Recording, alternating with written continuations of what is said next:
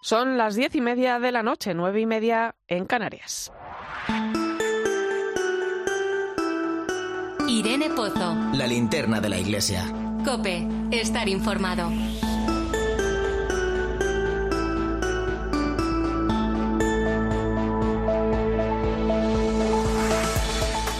¿Cómo estás? Este sábado, mañana, 30 de julio, celebramos el Día Mundial contra la Trata de Personas. Si de algo tienen que servirnos estas fechas es precisamente para poner el foco en aquellas cuestiones que corren el riesgo de que nos olvidemos que existen. Es el caso de la trata de personas, un problema de toda la sociedad que atenta directamente contra la dignidad y la libertad de las personas. Por eso la Iglesia nos recuerda en este día la importancia de ver al otro como un igual, como un hermano. Son muchas las instituciones, congregaciones religiosas y proyectos que la Iglesia lleva a cabo en este sentido, desde el acercamiento a lugares donde pueden encontrarse posibles víctimas, pasando también, bueno, pues por el acompañamiento integral de estas personas para eh, poderlas ayudar en su recuperación. Y es que es un hecho preocupante, como lo son los datos que conocemos. Fíjate, Manos Unidas alerta del crecimiento de niños y niñas víctimas de trata. En países como Benín, por ejemplo, por 30 euros, un niño puede pasar a ser propiedad de sus explotadores. Es tremendo pensar que a nivel mundial una de cada tres víctimas detectadas sea un menor. Pero la cosa va más allá. El lema que nos propone este año Naciones Unidas para este día gira en torno al uso y abuso de las tecnologías. Y es que durante la pandemia la forma de captación de nuevas víctimas estaba en la red en un momento donde prácticamente todo el mundo utilizaba la tecnología. Fijaros el peligro, por ejemplo, que puede suponer esto para nuestros jóvenes que conciben las redes sociales como un estilo de vida o nuestros niños que nacen con un dedo pegado a la pantalla de nuestros teléfonos, ¿no? ¿Uso o abuso? Esa es la pregunta que debemos hacernos, porque la red puede traer oportunidades de encuentro maravillosas, siempre y cuando se acompañe de un uso responsable. Decía el Papa Francisco hace unas semanas sobre los medios digitales, ayuden a las personas, sobre todo a los jóvenes, a desarrollar un sano sentido crítico, aprendiendo a distinguir la verdad de la mentira, el bien del mal y apreciar la importancia de trabajar por la justicia, la concordia social y el respeto por la casa común. Bienvenido a la linterna de la iglesia. Te saluda Irene Pozo en este viernes, 29 de julio. Escuchas la linterna de la iglesia. Con Irene Pozo. Cope, estar informado. Ya sabes que puedes acompañarnos con tus mensajes a través de las redes sociales. Estamos en Iglesia Cope en Facebook y Twitter, hoy con el hashtag linterna iglesia 29J.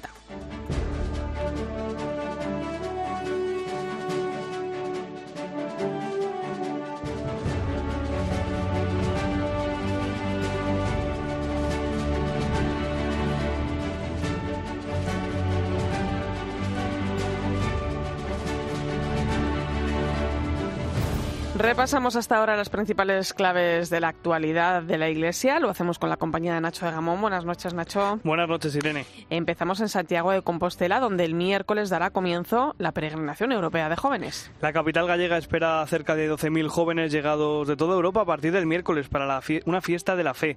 Esta semana se ha hecho pública la carta que el Papa ha enviado a Antonio Augusto dos Santos Marto, que será su representante en el encuentro. En esa carta, Francisco pide a los participantes que celebren esos días con alegría y fervor y que se conviertan en alumnos de la paz. Mientras tanto, los cerca de 12.000 jóvenes que van a acudir a la capital gallega ya han comenzado a peregrinar por 12 de las rutas jacobeas. Alberto Calle de la Archidiócesis de Sevilla es uno de ellos y asegura que esta peregrinación puede marcar un antes y un después en la vida de muchos jóvenes. Es un periodo de Cairón, ¿no? donde todos los jóvenes que se dan cita en Santiago en esos días aprovechen ese tiempo de Cairón en el que Dios está dispuesto a tener un encuentro con cada uno y además para sentir el abrazo de la iglesia, ¿no? porque la Iglesia tiene un abrazo especial para cada uno en distintos sitios, en distintos movimientos, distintas realidades y nos llama a cada uno a, a ser partícipe de ella.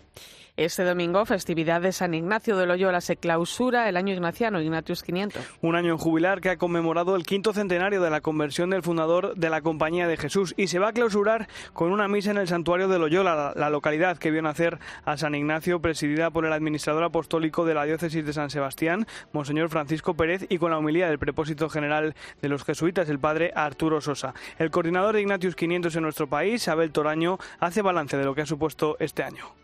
Quizás lo que hemos intentado con las diferentes iniciativas que hemos propuesto es que las diferentes personas puedan sentir que en la vida somos convocados por un Dios bueno, como llamó a Ignacio, y que la vida en cierto modo se puede entender como esa respuesta que uno va dando día a día y en diferentes momentos de la existencia y ahí comienza un camino de conversión, esta semana también ha sido complicada en muchos puntos de nuestro país debido a los incendios. El calor extremo de las últimas semanas, la imprudencia y la actividad delictiva de los pirómanos han traído una ola de incendios que deja miles de hectáreas calcinadas en territorios como Extremadura, Castilla y León o Galicia. El presidente de la Conferencia Episcopal Española, el cardenal Juan José Omella, ha publicado un tuit en el que agradece la labor de los bomberos y cuerpos de seguridad implicados en su extinción y recuerda que cuidar nuestra casa común durante todo el año es un deber de todos para evitar que ardan nuestros bosques. Pues precisamente en Burgos un incendio obligó a desalojar a principios de la semana a los monjes del monasterio de Santo Domingo de Silos. Los cerca de 30 religiosos que componen la comunidad tuvieron que hospedarse durante unos días en el monasterio de las Benedictinas de Aranda de Duero. Cope Burgos, Raúl González, buenas noches.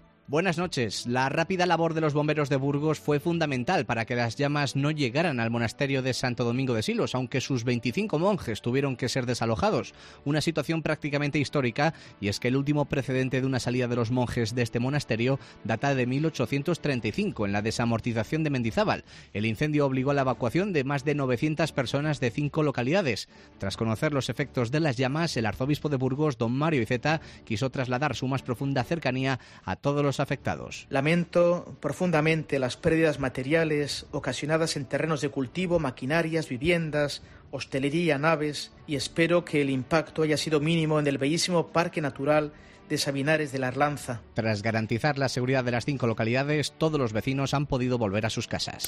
La peor parte de esta ola de incendios se la ha llevado los Osacio, en Zamora, donde a la tragedia ecológica hay que sumar la humana tras la muerte de dos personas como consecuencia del fuego. En Iglesia al Día, en 13, el obispo de Zamora ha explicado que han sido días muy duros, ya que tan solo ha transcurrido un mes desde el primer incendio, incendio que afectó a la Sierra de la Culebra. Monseñor Fernando Valera, que ha celebrado esta, este martes una misa por los fallecidos, ha señalado que tanto su diócesis como la vecina de Astorga, también afectada por el fuego, se han volcado con los afectados. Tanto el obispo de Astorga como yo hemos estado en los distintos lugares donde se ha acogido a la gente y también los párrocos pues han estado consiguiendo mantas, agua, todo lo necesario, pero sobre todo han estado allí al lado de los suyos, ¿no?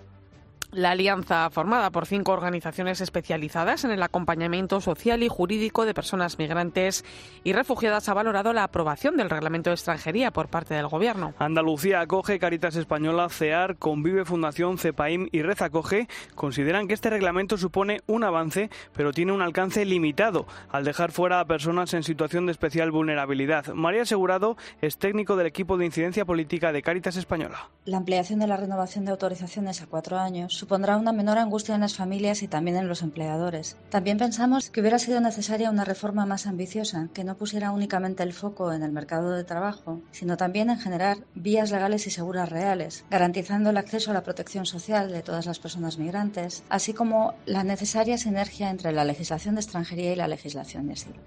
Y la exposición Punto y Seguimos, la vida puede más sobre la trata de personas, sigue su recorrido por España y ahora pueden contemplarse en Roncesvalles. Esta muestra itinerante de 41 imágenes recogidas por el fotógrafo Fernando Mármol y organizada por el Departamento de Trata de la Conferencia Episcopal Española tiene como protagonistas a hombres y mujeres víctimas y supervivientes de la trata que comparten sus vivencias en los textos que acompañan las imágenes. Precisamente mañana celebramos el Día Mundial contra la Trata de Personas con el lema Uso y abuso de las tecnologías. La directora del departamento, Marifran Sánchez, recuerda en una nota cómo las nuevas tecnologías se han convertido en una potente herramienta de captación de víctimas de la trata.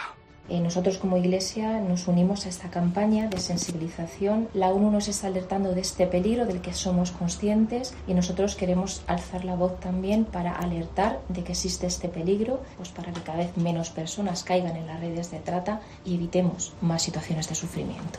Pues Nacho de Gamón, muchísimas gracias. Hasta dentro de un rato, Irene Pozo.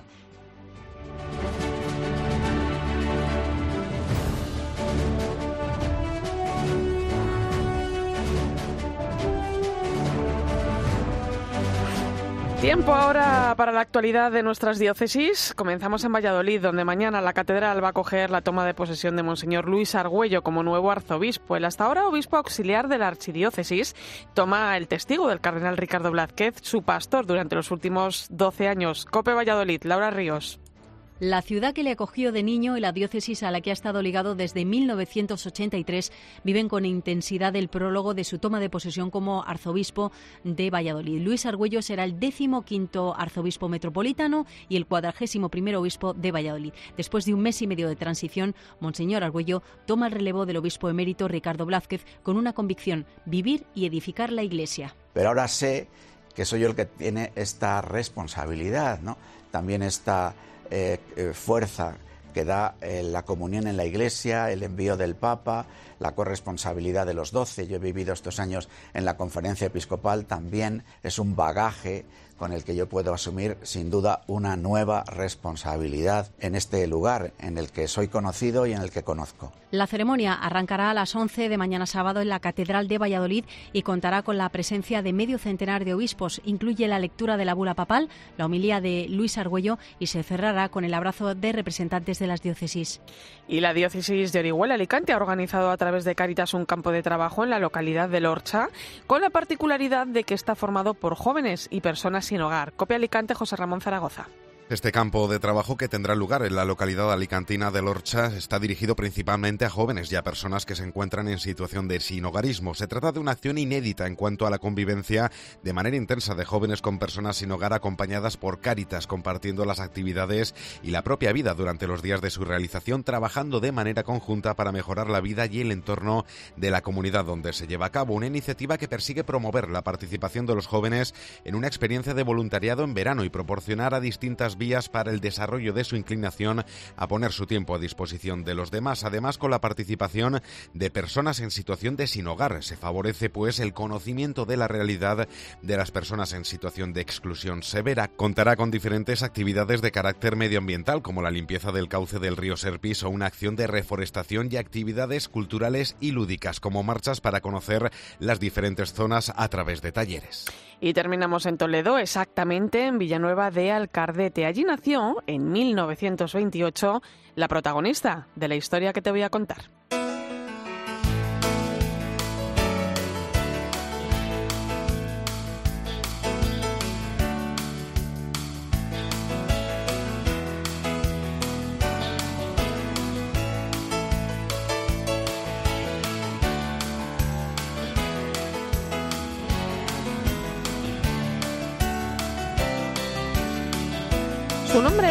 Jorge Perea.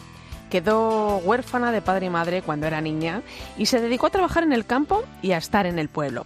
A los 25 años se casó con su marido, Cándido, y fruto de ese matrimonio tuvo cinco hijos. Uno de ellos es José María Bendaño Perea, en la actualidad vicario general y para el clero de la diócesis de Getafe. Ella cuando murió tenía una pensión no contributiva de 149 euros y ella reservaba todos los meses 50 euros a la señora de Cáritas, llévale esto a Teo, y otro para ayudar familias que vivían cerca y que viven, alguna ya ha fallecido. Madre, se va a quedar usted con muy poco. Y decía, el Señor me va a llamar pronto y los pobres me van a abrir la puerta del cielo. Jorge Perea falleció en 2015 debido a una neumonía que le había generado un infarto cerebral. Fue al mes de su muerte cuando se le empezaron a atribuir favores gracias al testimonio de la gente que conocía.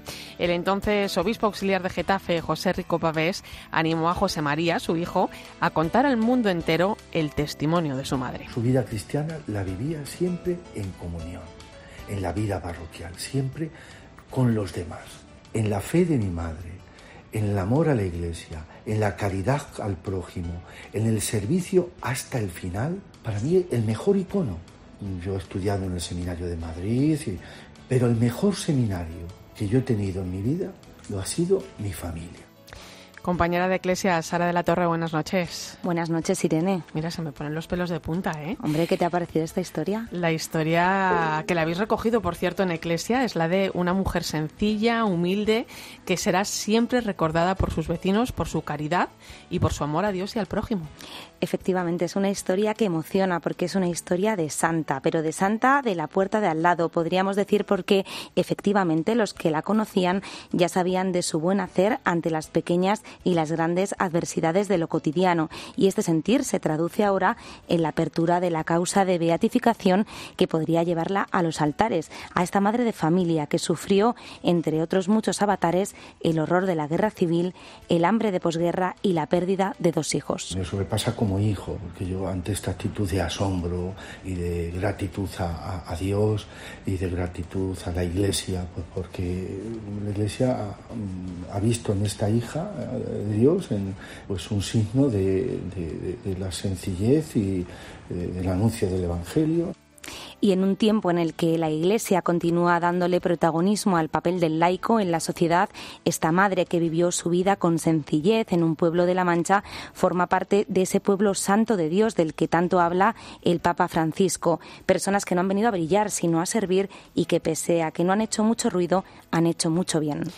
Pues sin duda un sentimiento emotivo, emocionado por parte del hijo hacia su madre que vive pues con profundidad este proceso de los santos de la puerta de al lado que iluminan nuestro caminar como laicos y que contribuyen a no cesar en el ánimo de seguir anunciando a Dios en la plaza pública, en nuestro entorno y a nuestros contemporáneos. Gracias por esta historia, Sara. Hasta la próxima. Ha sido un placer, Irene. Escuchas la linterna de la iglesia. Con Irene Pozo. Cope, estar informado.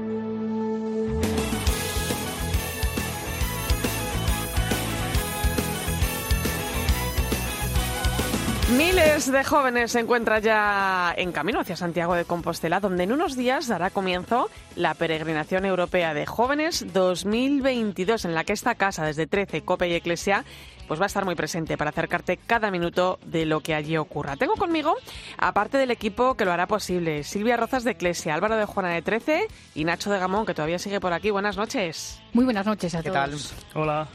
Decía el otro día en este programa, precisamente, el arzobispo de, Santiago de Compostela, Monseñor Julián Barrio, que a Santiago siempre se llega como peregrino. ¿Qué esperáis de estos días, Silvia? Bueno, yo creo que muchas cosas, ¿no? A nivel pastoral, muchas cosas. A lo mejor entre nosotros, pues hacer más equipo, ¿no? trabajar ya juntos y, bueno, pues este espacio también en lo socio-religioso, que la PEG además va, va más allá ¿no? de lo socio-religioso, quería decir. Que damos también la mano ¿no? a, Megastar, que va a ser la radio oficial de la PEG, ¿no? Bueno, pues que qué bueno eh, que un tema tenga 360 grados, que llegue a tanta gente y de diferentes ámbitos. Álvaro. Pues mira, yo creo que va a ser un antes y un después, va a marcar eh, para España. Y no solo para la Iglesia en España, sino para toda la sociedad, ¿no? Porque ver a 12.000 jóvenes españoles y también algunos de, Europa, de países como Italia, Alemania, Portugal o algún otro país, eh, reunidos juntos, felices, alegres, cantando, bailando, dando testimonio en las calles, eh, bueno, es que claro, es el primer gran evento en España después de la pandemia, ¿no? No hemos podido tener ninguna jornada mundial de la juventud todavía el año que viene, o sea que nos va a preparar también para ello y va a ser yo creo una cosa maravillosa. Pues yo Irene precisamente lo que lo que espero es lo que decía don Julián, eh, llegar allí como peregrino y ponerme en la piel de los 12.000 jóvenes que van a estar allí para poder contarlo como, como uno más de ellos. Y además, eh, fijaros, porque ser la voz de tantos jóvenes es todo un reto. ¿eh? No sé si estáis de acuerdo eh, en que cuando uno habla de medios de comunicación, ¿no? A personas, pues a lo mejor de 40, 50 años en adelante, pues enseguida uno piensa, o pensamos, ¿no? En, información, pero nuestros jóvenes lo que entienden, pues es otra, es otra, otra forma, ¿no? O sea, están en las plataformas, los tenemos también en los canales audiovisuales, en Internet. ¿Estamos ante un nuevo fenómeno o ante una nueva cultura? ¿Se está creando una nueva cultura? Bueno, realmente, ¿no? Es decir, yo creo que la cultura ya está, ¿no? No es que se esté creando, sino que ya, ya está entre nosotros. Em, y es una cultura pues de, de, la imagen, ¿no? del sonido, de, del vídeo, del vídeo realmente, es la, la cultura del vídeo. Y ahí tenemos que estar. O sea, de, no sé cómo haremos en Santiago pues para introducirnos en el TikTok, por ejemplo. ¿no? Yo no soy del TikTok, pero indudablemente los jóvenes están ahí. Eh, qué bueno que Megastar mm, va a estar ahí, ¿no? y va a lanzar vídeos. Fíjate cuánto tenemos que aprender de los compañeros de Megastar. Ahí ¿eh? está, ahí está. Introducir lo religioso por ahí, introducirlo pues de manera bonita, ¿no? Sí, sí, Nacho. Sí, yo creo que desde luego es, es una nueva forma de, de, consumir la información, ¿no? En el sentido amplio del término. Son nuevas narrativas, nuevos, nuevos lenguajes y quizá nos cuesta estar un poco ahí todavía, pero estamos trabajando en ello, desde luego. Bueno, hay que adaptarse, ¿eh? también tiene sus peligros, ¿eh? ya sabemos, esto de publicar las cosas sin contrastar rápidamente, etcétera. Pero mira, yo creo que una imagen vale más que mil palabras y va a ser así. La imagen de todos los jóvenes allí, con la iglesia, con los obispos, con los sacerdotes, eh, laicos, jóvenes, pues va a ser eh, increíble absolutamente. Y la imagen ya va a bastar para mandar un mensaje fuerte. Oye, dentro de, todas las iniciativas que se van a llevar a cabo durante la peregrinación europea de jóvenes, cada uno de vosotros eh, colabora también impartiendo algunos talleres, ¿no? Contarme un poco más, Álvaro, por ejemplo. Mira, pues vamos a estar 13 y Cope de la mano, Faustino, Catalina y yo, para, bueno, pues hablar de esto que comentábamos ahora, ¿no? Estas nuevas narrativas, las plataformas audiovisuales que eh, llegaron con fuerza hace algunos años y que las tenemos todos porque las pagamos todos, ¿verdad? Vemos series y películas, pero planteamos, eh, bueno, pues una cuestión. ¿Por qué es necesaria una radio como COPE y una televisión como 13? ¿Por qué? Que, eh, cuyo ideario es católico. ¿Por qué? ¿Por qué pueden marcar la diferencia y la marcan? Pues esa pregunta se la vamos a hacer a los jóvenes y luego vamos a trabajar con ellos, vamos a hacer también como un casting, les vamos a pedir que nos cuenten ellos cómo lo harían en televisión, qué es la PEG, cómo la están viviendo. Bueno, pues yo creo que va a ser también divertido. Silvia, vosotros en la iglesia también. sí, nosotros, eh, bueno, estaremos Santi Tedeschi, estaremos en Antonio Jesús Marcos, que es el diseñador de la revista, y es, eh, bueno, ¿cuál es el papel en el papel, no? Es decir, ¿cuál es el papel de los jóvenes en el papel?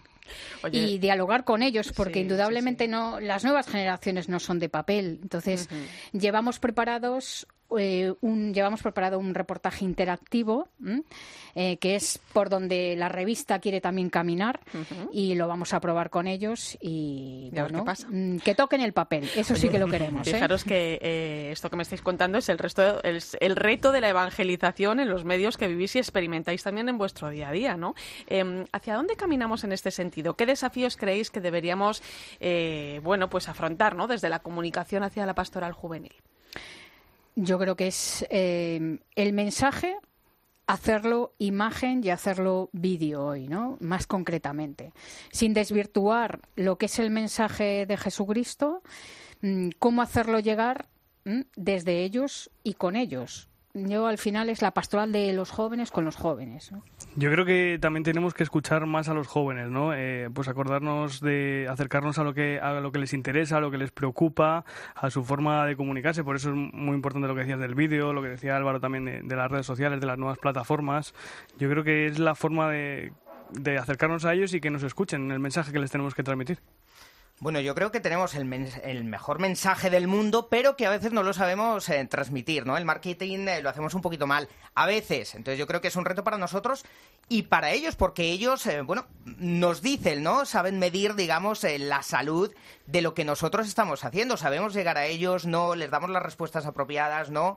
Y va a ser interesante también ver el post o la post-PEG, peregrinación europea de jóvenes. ¿Qué va a pasar después? Y si hemos sabido hacerlo bien, también en algún sentido. Y si también el resto de la ciudadanía, los que van a estar en la playa, en la montaña, eh, durmiendo la siesta, eh, cenando por ahí en el chiringuito o comiendo, eh, bueno, pues les ha llegado algo, ¿no? Si han recibido también alguna cosa o han visto alguna imagen de esos días en Santiago. Oye, por cierto, estos días habéis tenido oportunidad de, bueno, pues de ir hablando, de ir charlando con muchos jóvenes. Eh, ¿Con qué imagen o con, qué idea no viajáis a Santiago? Bueno, a mí me gusta, me cuesta un poco aterrizar porque eh, se me revuelve mucho, pues mi historia también eh, no solo profesional sino personal de, de varias PECs ya vividas allí y organizadas y entonces pues tengo imágenes, ¿no? Ojalá eh, pueda vivir pues imágenes otra vez del obradoiro lleno de jóvenes, ¿no? Del Monte de Gozo lleno de jóvenes, de noche, mm, experimentando y viviendo por dentro una vigilia. Eh, y desde luego pues el envío, ¿no? Yo lo que me voy a encontrar y me gustaría encontrar y nos vamos a encontrar realmente es la ciudad llena de música y de jóvenes, ¿no? Que al final, eh, pues Santiago es una ciudad pequeña, que está muy acostumbrada a coger, eh, a coger peregrinos, a que no se pueda caminar por las calles, ¿no?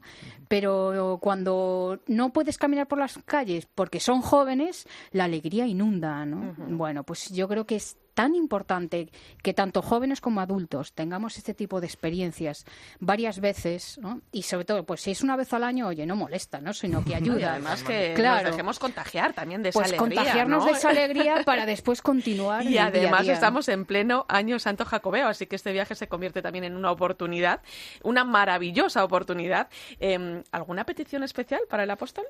Pues yo le quiero pedir esperanza para afrontar los retos que nos trae el futuro, que viene con, con mucha incertidumbre, especialmente precisamente para los jóvenes. Pues mira, aunque no podamos abrazar al santo, porque todavía no se puede eh, por la pandemia, pues yo creo que hay que pedirle muchas cosas, ¿no? Muchas cosas porque la realidad, bueno, pues es eh, un poquito, poco halagüeña, digamos.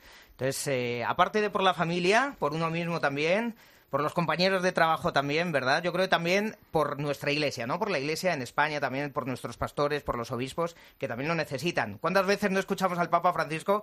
Siempre, ¿no? Eh, pedir que se rece por él. Bueno, pues yo creo que es buena ocasión también para pedir a- al apóstol, a nuestro patrono también por la iglesia en España. Silvia. Pues yo creo que ojalá desde Santiago renu- eh, re- en- resuene de nuevo la esperanza en Europa, ¿no?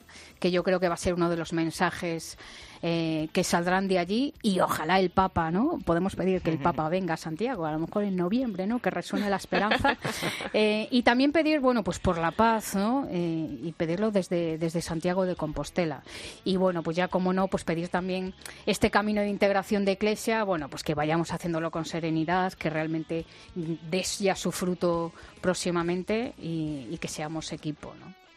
Bueno, pues yo creo que es una buena oportunidad y además el apóstol nos va a escuchar y desde aquí también nos vamos a tener muy presentes para que ese trabajo que vais a realizar en COPE, 13 y Iglesia, pues llegue a muchas personas, ¿no? Y de, y de pues esos frutos, ¿no? De los que nos hablaba Silvia. Buen viaje y buen trabajo, compañeros. Pues seguimos en camino. Eso, nos ponemos en marcha.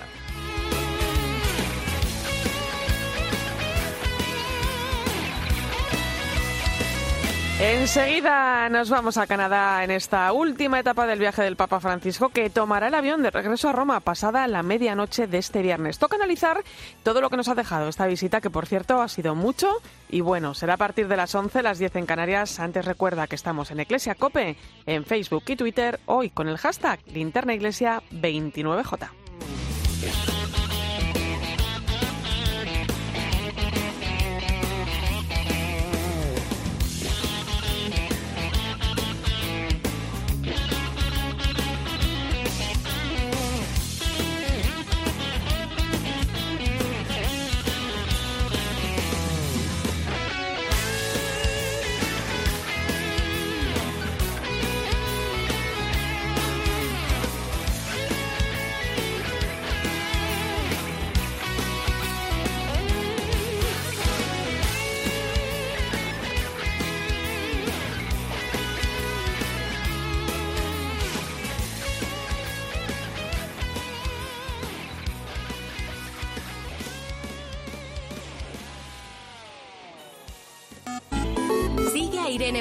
Twitter en arroba eclesiacope En nuestro muro de Facebook, Eclesia Cope y en cope.es.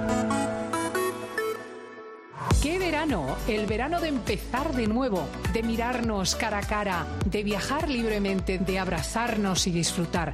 ¿Cuánto necesitábamos esto? Este verano, Cristina López de Slichting vive las vacaciones contigo. Y recuerda, el 3 de septiembre continúa el mejor entretenimiento los sábados y domingos de 10 de la mañana a 2 de la tarde. En fin de semana de Cope, ¿te lo vas a perder? En Hipercor y Supermercado El Corte Inglés tienes siempre ofertas increíbles. Como por ejemplo, bonito al corte procedente de lonjas españolas, solo 10,95 euros el kilo. Y ahora además tienes un 70% de descuento en la segunda unidad en muchísimos productos de primeras marcas. En Hipercor y Supermercado El Corte Inglés. Precios válidos en Península y Baleares para tienda web o app. Hola, soy Salvador Dalí. Y si además de avanzar en inteligencia artificial, investigamos más nuestra inteligencia natural, quizás así podamos vencer enfermedades como la que yo sufrí, el Parkinson. Apoyemos la investigación en enfermedades neurodegenerativas. Entra en fundacionreinasofía.es. Escuchas la linterna de la iglesia. Y recuerda, la mejor experiencia y el mejor sonido solo los encuentras en cope.es y en la aplicación móvil. Descárgatela.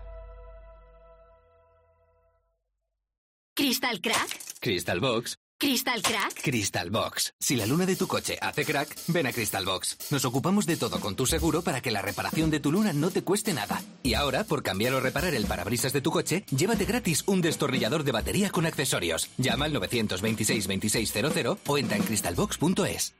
Señoras, señores, me alegro. Buenos días. Lo más interesante del día seguramente estará. Toda la información y el mejor análisis para saber cómo te afecta lo que sucede a tu alrededor lo encuentras de lunes a viernes de 6 a 1 del mediodía en Herrera en Cope con Carlos Herrera.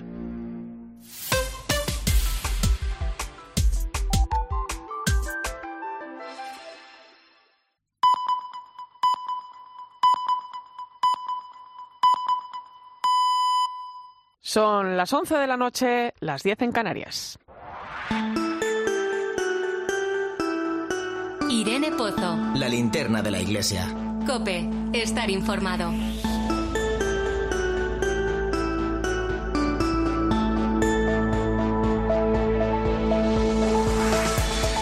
A esta hora conectamos en directo con nuestra compañera Eva Fernández, enviada especial a Canadá, que se encuentra cubriendo la visita del Papa Francisco. Eva, buenas noches.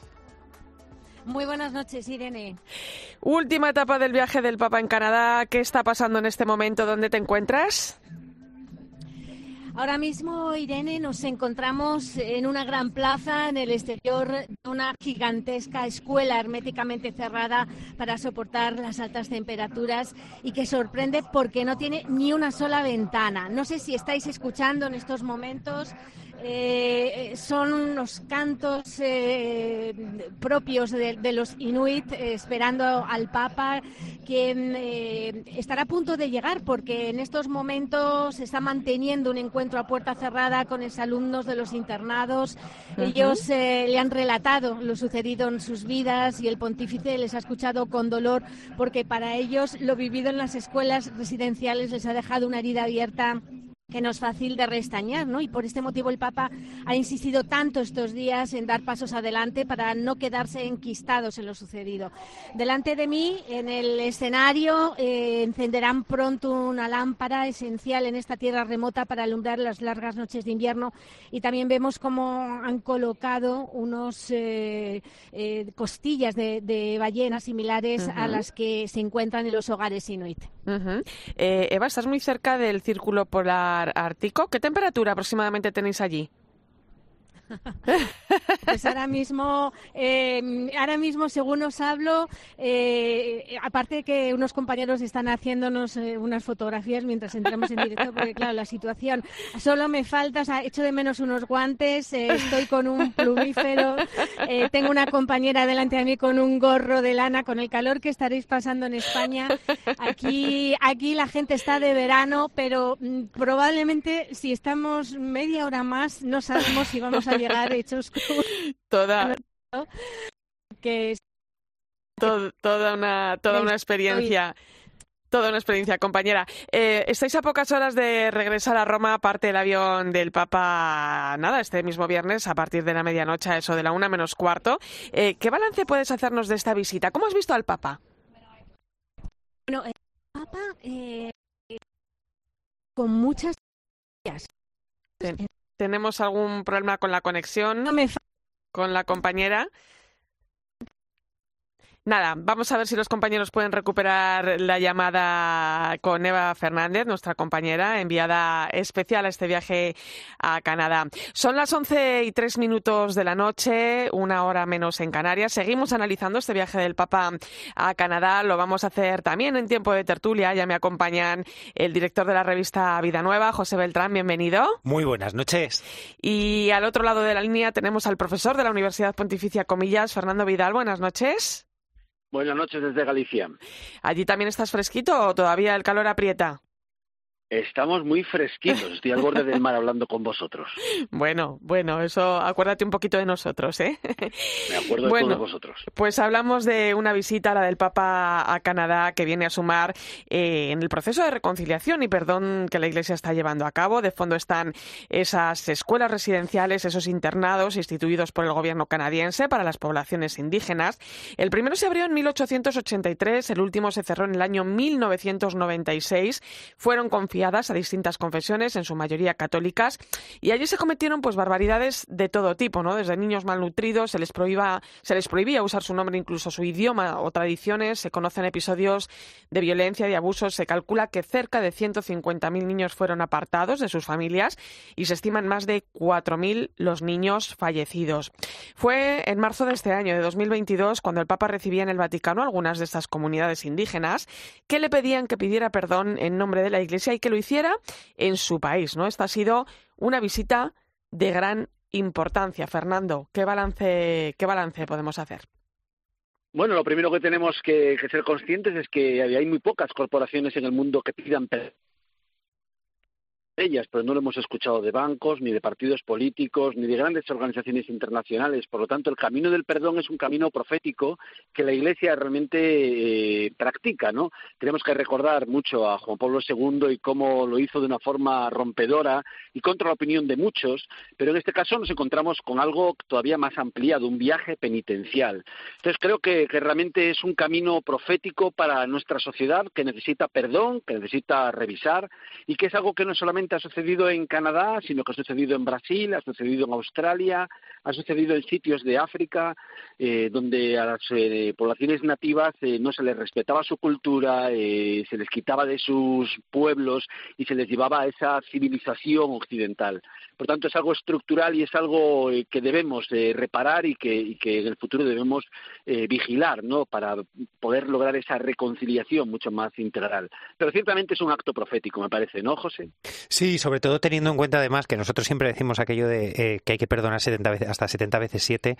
Yo creo que el Papa ha pedido perdón hasta 70 veces 7, es decir, en cada una de las paradas, en cada una de las alocuciones, intervenciones de estos seis días, ha manifestado ese y ha entonado ese mea culpa con los distintos colectivos, ¿no? Porque este ha sido un fenómeno que ha ocurrido de, de este a oeste del país y que él tenía muy claro cuando recibió en marzo a estos colectivos de indígenas que no valía eh, titubear en esta petición de perdón y que no valía con una petición genérica, ¿no? que cada comunidad era eh, única y que a cada una de ellas había que pedirles perdón por el horror sufrido, ¿no? Es decir, teniendo en cuenta las primeras de Edmonton como estas últimas, ¿no? Que nos contaba Eva Fernández, que son los esquimales de toda la vida, ¿no? Y es decir, y que ellos todavía tienen reclamaciones para el Papa, es decir, que es algo, eh, la tibieza con la que la Iglesia canadiense ha abordado este asunto en las últimas décadas, ahora eh, afortunadamente el Papa está ejerciendo de guía para que no sea así. Los obispos canadienses, gracias a la Comisión de la Reconciliación y la Verdad, han tomado nota con indemnizaciones y demás, pero queda un camino por hacer. Esto no es el final, ¿no? Y esto es el, el principio de mucho, ¿no? Y, dos detalles, ¿no? ¿Qué piden, por ejemplo, los esquimales a los que está viendo ahora mismo el Papa, ¿no? Primero, eh, la extradición de un misionero francés que, aunque tiene 91 años, todavía hay víctimas abusadas por él sexualmente entre, entre esos adultos que fueron niños antes de ayer y algún detalle ¿no? que es muy simbólico ¿no? y que a nosotros nos puede parecer estrafalario, pero no lo es, que es, por ejemplo, la devolución de un kayak que los misioneros se llevaron sin permiso y que está expuesto en los museos vaticanos ¿no? y que tiene un siglo de historia. Yo creo que que ese espolio, ¿no? Que, que, lo de menos es lo material, sino ese espolio de las raíces y de la tradición, es lo que viene ahora a recuperar Francisco. Y hablabas también, José, de, de, ese pedir perdón, ¿no? Que del Papa Francisco a cada momento, en cada oportunidad de encuentro con estas comunidades. Em, son palabras de perdón que cobran aún más significado viendo el esfuerzo del Papa por viajar a Canadá. Es un viaje de 10 horas, dada la poca movilidad que tiene debido a los problemas de rodilla. ¿Cómo habéis visto al Papa, Fernando? Bueno, la verdad es que le hemos visto como, como un ejemplo, ¿no? Yo creo que muchísima gente que está en silla de ruedas eh, por la edad o por discapacidad eh, ve a un líder mundial, al líder mundial más valorado de, de, nuestro, de nuestro planeta, eh, presente y activo y, atento a mil cosas y realmente con unas capacidades sobresalientes, ¿no? De atención. Pero creo que cualquier persona que esté en silla de ruedas y que nos esté escuchando está diciendo, claro que sí, es que esto tenía que ser lo normal, ¿no? Y luego, por otra parte, también le hemos visto efectivamente respondiendo a un país que es Canadá, que es el país del mundo que mejor trata a sus pueblos nativos. Tienen eh, muchísimos derechos, tienen mucho reconocimiento, pero nos encontramos muchos países en los cuales todavía las personas nativas eh, son tremendamente marginadas, ¿no? Y no tienen la capacidad y el poder como para poder eh, hacer que sus culturas tengan una voz pública y tengan un reconocimiento público. Y por tanto creo que la Iglesia debe, debe, debe admirar esto y también hacer un, fuerte compromiso, tomar un fuerte compromiso para promover los derechos de los pueblos y de las primeras, de los primeros pueblos, de los indígenas en todos los lugares del mundo, ¿no? Y para esto es crucial esa visión poliédrica de la Iglesia, esa visión poliédrica de la cultura y de, y de la expresión dentro de la Iglesia que, la Iglesia de Francisco está impulsando. Creo que esto debe ser un compromiso no solo en Canadá, sino un compromiso en todo el mundo para intentar ampliar los derechos de los pueblos nativos. Yo le he visto al Papa en plenas facultades, es decir, más allá de esa maltrecha rodilla que él lleva con mucha dignidad, aunque en algunos momentos él también se enfade, ha sido un gusto escucharle y verle en cada una de las intervenciones, sobre todo porque además han sido en castellano y cómo se nota que nacen de su puño y letra, ¿no? Esa petición de perdón, esas reflexiones sobre la inculturación, la necesidad y, el peligro de esos colonialismos ideológicos que son tanto igual de peligrosos que aquellos colonialismos de, de, antaño y yo he visto a un papa muy elocuente, a un papa muy vivo a la hora de reaccionar y, y a un papa que ni mucho menos, ni mucho menos está cansado. Oye, ¿cuáles creéis que han sido precisamente, José, dabas algún apunte, eh, la clave o las claves principales de los discursos del Papa Francisco durante este viaje? Pues yo creo que han sido tres. Es decir, mirar al pasado para que no se vuelva a repetir y pedir perdón, situarse en el presente en este proceso de reconciliación y mirar a futuro ¿no? Con, con, esa llamada que él siempre hace y que ha sido hoy uno de los últimos encuentros de esa necesidad y urgencia de diálogo intergeneracional entre ancianos y jóvenes, es decir, entre tradición y puesta al día, ¿no? Eh, uno de los mensajes más eh, interesantes que lanzaba era ojo que son muy importantes las raíces, no arrinconemos a nuestros mayores, pero no confundamos tradición con tradicionalismo. Y creo que que ahí es una de las claves en las que podemos entender no solo este viaje del Papa, sino todo el, pontificado. a mí me gustó mucho eh, el discurso que pronunció a su llegada a Quebec ante las autoridades civiles, el cuerpo diplomático, también eh, representantes de los pueblos indígenas, ¿no? donde además de eh, dejar ese mensaje de perdón, habló también del valor de la familia, la guerra, el tema de los mayores y los jóvenes que señalaba ahora José, la ayuda de la Iglesia a los pobres en un país como Canadá son muchos de los retos que tiene el mundo de hoy por delante, ¿no, Fernando? Sí, y un pueblo en Canadá donde tenemos que recordar que los nativos tienen los índices mayores de pobreza. Hay un porcentaje tremendo de personas nativas en Canadá que son personas sin hogar. Tienen un índice de, suicidio que triplica la tasa del país. Es decir, que realmente estamos hablando de pueblos que son reconocidos por sus lenguas, sus culturas en esta Canadá multicultural, pero que siguen sufriendo una pobreza extrema. Y, ciertamente yo creo que, el Papa nos dice algo muy claro, ¿no? Es decir, eh, tenemos que, todos entendemos, ¿no? Que cualquier organización se defienda, vele por sus intereses, procure su imagen pública y que en eso incluso tome o tome decisiones eh, bueno que son eh, tremendamente conservadoras o que a veces no, no son generosas con la gente. Y sin embargo el Papa lo que nos dice una y otra vez es sigamos el camino de Jesús. Dejemos de protegernos como institución, dejemos de protegernos eh, como corporación, no seamos corporativos, seamos realmente discípulos de Jesús y confiemos en el perdón, confiemos en la sinceridad, en la, en la honestidad, en la entrega. Y yo creo que nos ha dado un ejemplo a todos. Y creo que todos en nuestras casas o en nuestras vidas personales tenemos un paso que dar con gente a la que pedir perdón y en vez de estar salvándonos la cara diciendo cómo voy a quedar o cómo voy a reconocer, demos el paso de pedir perdón. Me parece que es un acto tremendamente profético para muchas organizaciones y para nosotros mismos también. Eh, y luego, bueno, yo creo que el Papa puede estar eh, muy contento con esta visita. Además, ha sido muy bien recibido, sonaban los tambores, eh, hemos visto cómo le colocaban el sombrero de plumas ¿no? a lo gran jefe, lo que demuestra también pues esa necesidad no solo de pedir perdón, sino también de saber perdonar. Y la gente ha sido muy generosa. En cuanto a la gente le das un poco y le reconoces perdón y, te acercas, fijaos lo generosa que ha sido la gente, ¿verdad, José? Sí, yo creo que, en ese sentido, ¿no? El, el, primero de los jefes, que es el que le conoca el penacho, que además ha formado parte de esa. Bueno, fue alumno de una de las escuelas de las escuelas eh, residenciales, de los internados. Eh, luego, posteriormente, ha sido abogado, ha sido eh, miembro de esa comisión de la reconciliación y, la verdad. Pues este hombre es el que le entregaba ese símbolo que es el penacho, que es un reconocimiento, por un lado, de autoridad y por otro, algo que solo se le entrega a quien verdaderamente ha tenido un gesto de valentía. ¿no? Y yo creo que que, como decía bien Fernando al principio, el paso al frente que ha dado la Iglesia y que ha dado el Papa pidiendo perdón, cuando recordemos, es decir, y esto, eh, eh, por favor, que no se comprenda mal, no es que eh, quiera yo en este momento minusvalorar la labor de la Iglesia, pero no dejaban de ser colegios concertados, pagados por el Estado y la Iglesia cómplice, pero lo que hacía era materializar esas políticas de aniquilación de la cultura aborigen que planteaba el Estado. Es decir, y sin embargo el Estado sigue reclamando a la Iglesia que se comprometa con esto y el Estado eh, canadiense todavía tiene mucho que hacer por la reconciliación. ¿no? Yo creo que, que desde ahí el Papa lanza ese mensaje de a mí no me duelen prendas por pedir perdón, a mí no me duelen prendas por decir que lo hemos hecho mal y seamos nosotros ejemplo de cómo tender puentes y cómo volver a unir y cómo valorar las raíces del otro y eso y como y como él dijo en otra ha dicho en otra de esas intervenciones, ¿no? De cómo la fe verdaderamente se aprende desde la lengua materna. ¿Creéis que marcará un antes y un después esta visita, Fernando? Pues sí, por ese, por ese género de visita penitencial, ¿no? Si a mí parece que sí que la, la, sinodalidad ya nos ha marcado una necesidad de acercarnos, no solamente de consultar o de preguntar, sino de iniciar verdaderos caminos de reconciliación con aquellos sectores de, de la comunidad católica que se han sentido alejados, que han ido a la no práctica porque no se han sentido acogidos, o otros sectores con los que hemos entrado en conflicto históricamente, ¿no?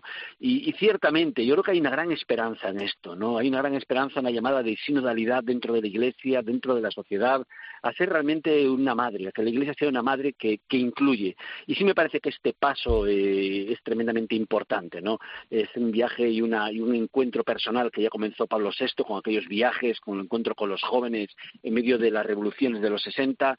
Y me parece que ahí es donde, en ese acercamiento, es donde la Iglesia empieza a escuchar a la gente, eh, se hace mucho más cercana. Me parece que sí que es un viaje que va a marcar por su decisión, por, eh, por la por la voluntad de seguir a Jesús, pese al precio que pueda tener o a la imagen que se pueda generar, y me parece que sí que, nos marca a todos una serie de viajes penitenciales o de encuentros que deberíamos pensar cada uno en su ámbito de, de parroquia, ¿no?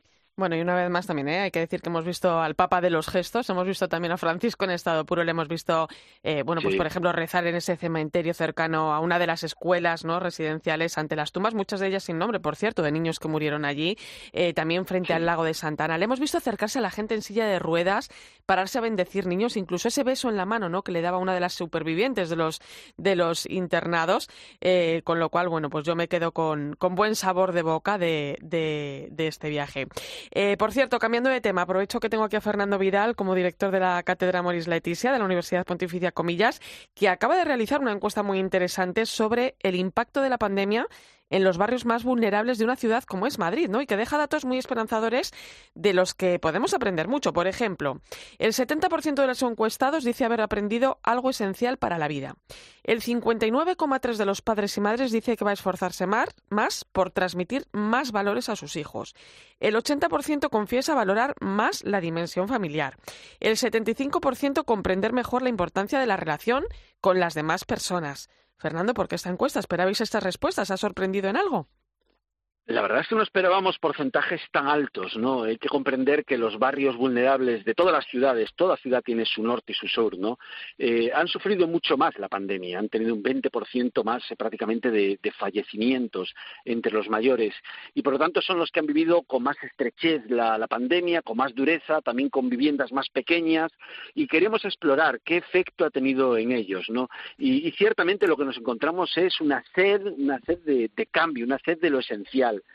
una sed de más relación, de mayor revinculación. Y, y el problema es si somos capaces de darles cauces o dar cauces a la gente para esa reflexión primera que les haga cambiar la vida, que les ayude a transformar ese deseo de cambio en, en realmente hábitos nuevos y que seamos capaces de ofrecer lugares donde poder pensar, repensar la vida juntos.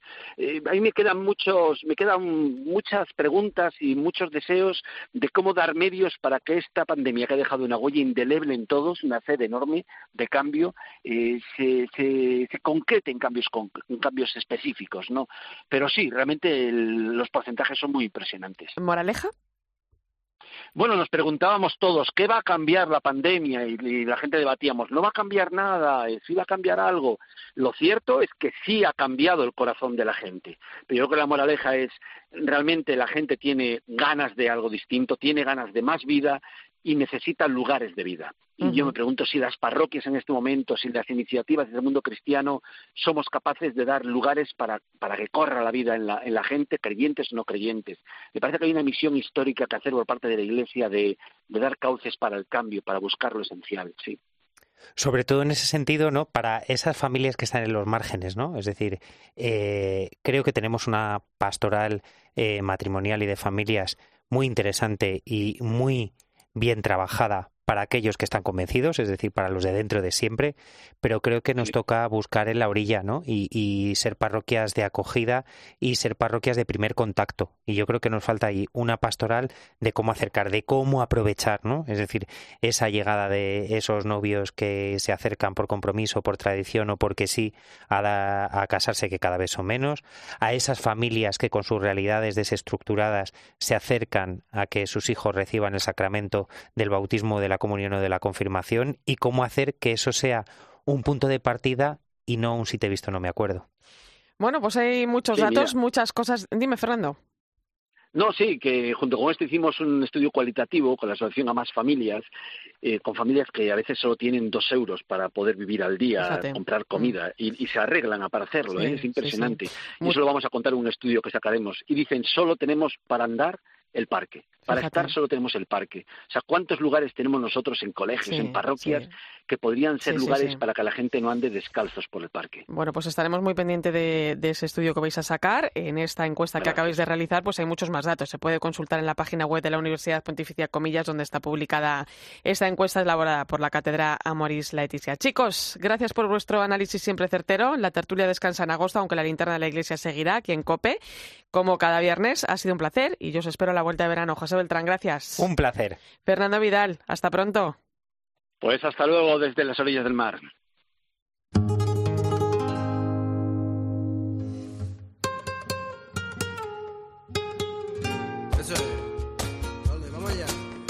Irene Pozo. La linterna de la iglesia. Cope, estar informado.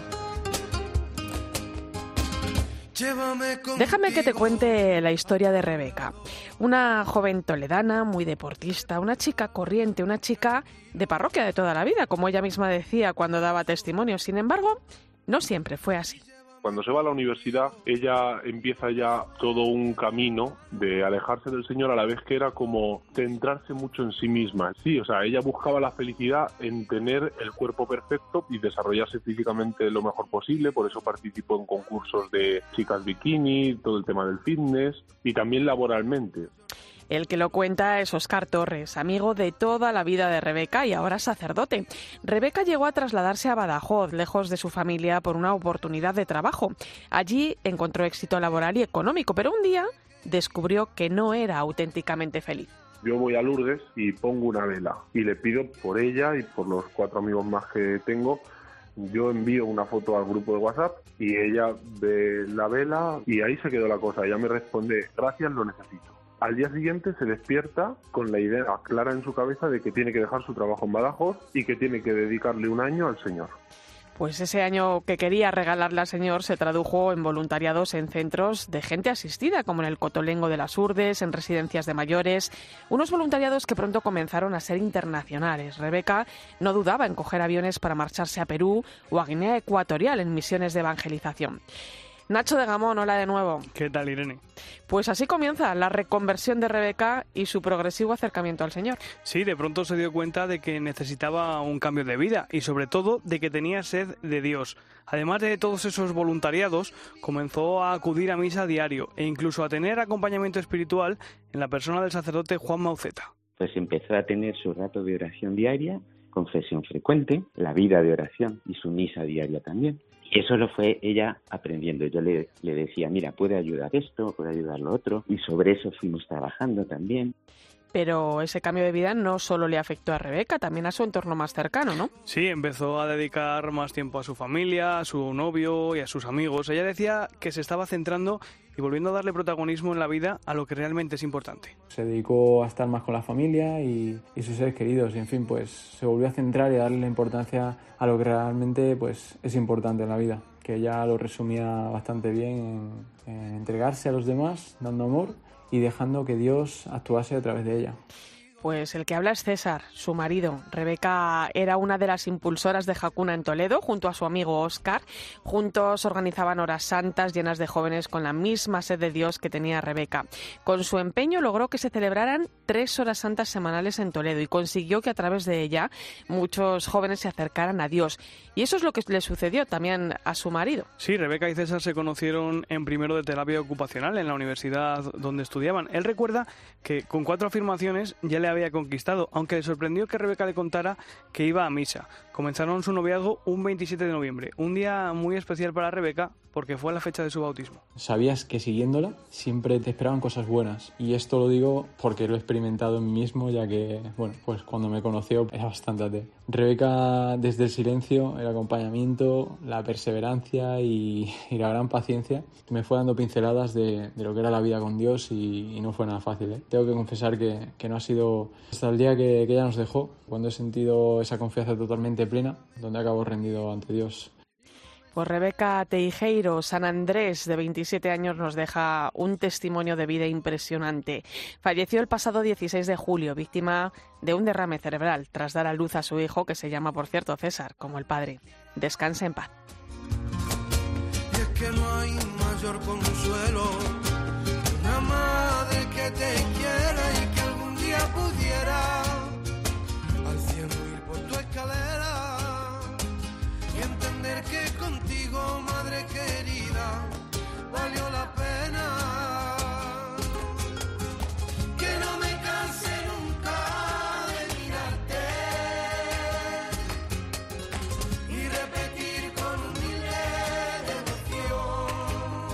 Gracias por acompañarme esta noche en la linterna de la iglesia. Te dejo ahora con el partidazo de Cope y Joseba Larrañaga.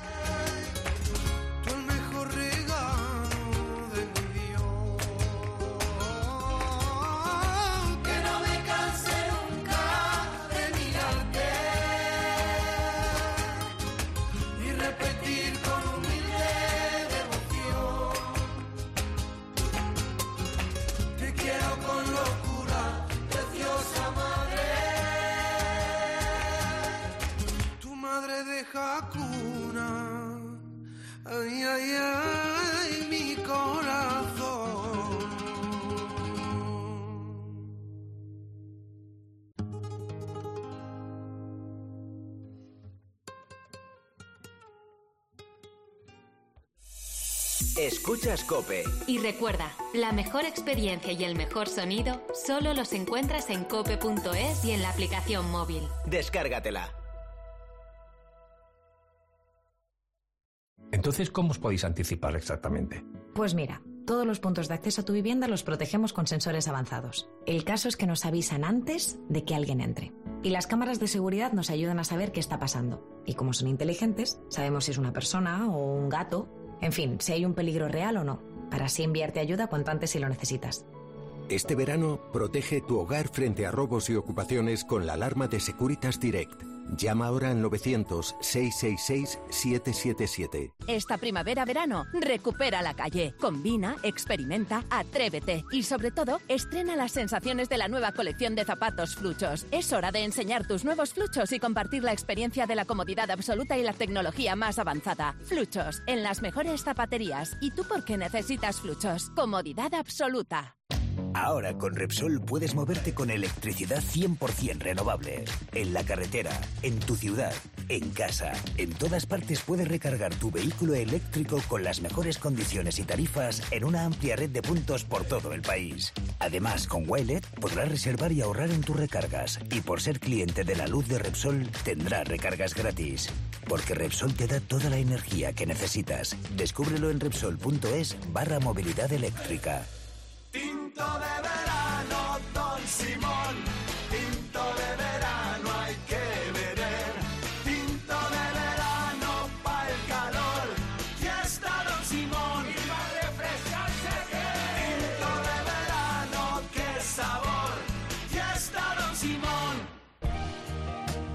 Todos los días tienen algo bueno. Por ejemplo, hoy puede ser que descubras Farline, mañana que lo añadas a tu rutina de cuidados y pasado que notes los resultados. Acércate a tu farmacia habitual y descubre todos los productos de salud y cuidado personal. Farline, calidad y confianza en tu farmacia. Los fines de semana este verano, Carlos Herrera los pasa contigo. Damas y caballeros, con ustedes, Sebastián Yatra. Hola, Carlos, ¿cómo estás? Tamara Falco. Querida Tamara, buenos días. Buenos días, Carlos. Tengo la sensación de que esta última novela de Arturo Pérez Reverte eh, estaba destinada a ser escrita. Querido Arthur, buenos días. Buenos días. Oye, estaba pensando qué hace exactamente. Los sábados de 10 a 11 de la noche con las entrevistas de Herrera en Cope y los domingos con La Hora de los Fósforos. En Cope, por tu verano lo damos todo.